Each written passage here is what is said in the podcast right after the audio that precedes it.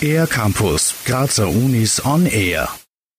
Die Frage nach ihrem Lieblingsinstrument hört Johanna Gappmeier oft. Sie studiert Schlaginstrumente an der Kunstuni Graz und tritt demnächst beim Abokonzert Seite an Seite gemeinsam mit Lehrenden und anderen Studierenden auf. Was sie am Schlagwerk so fasziniert, ist die große Vielfalt.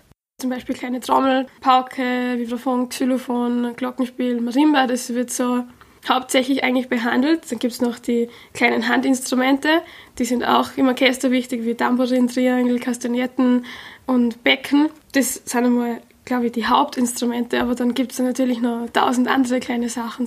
Deshalb gibt es für sie auch keine Antwort auf die Frage nach dem Lieblingsinstrument. Das Bachelor- und Masterstudium Schlaginstrumente an der Kunstuni Graz bietet eine umfassende Ausbildung, bei der auch Schwerpunkte gesetzt werden können.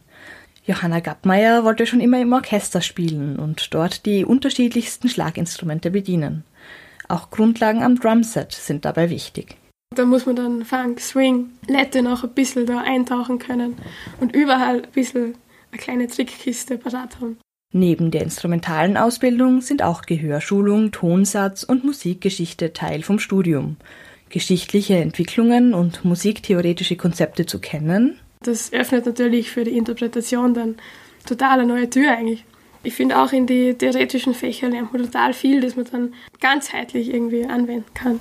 In freien Wahlfächern wird außerdem mentales Training angeboten, was Johanna Gappmeier extrem wichtig findet. Denn ob man im Proberaum oder vor Publikum spielt, macht einen großen Unterschied.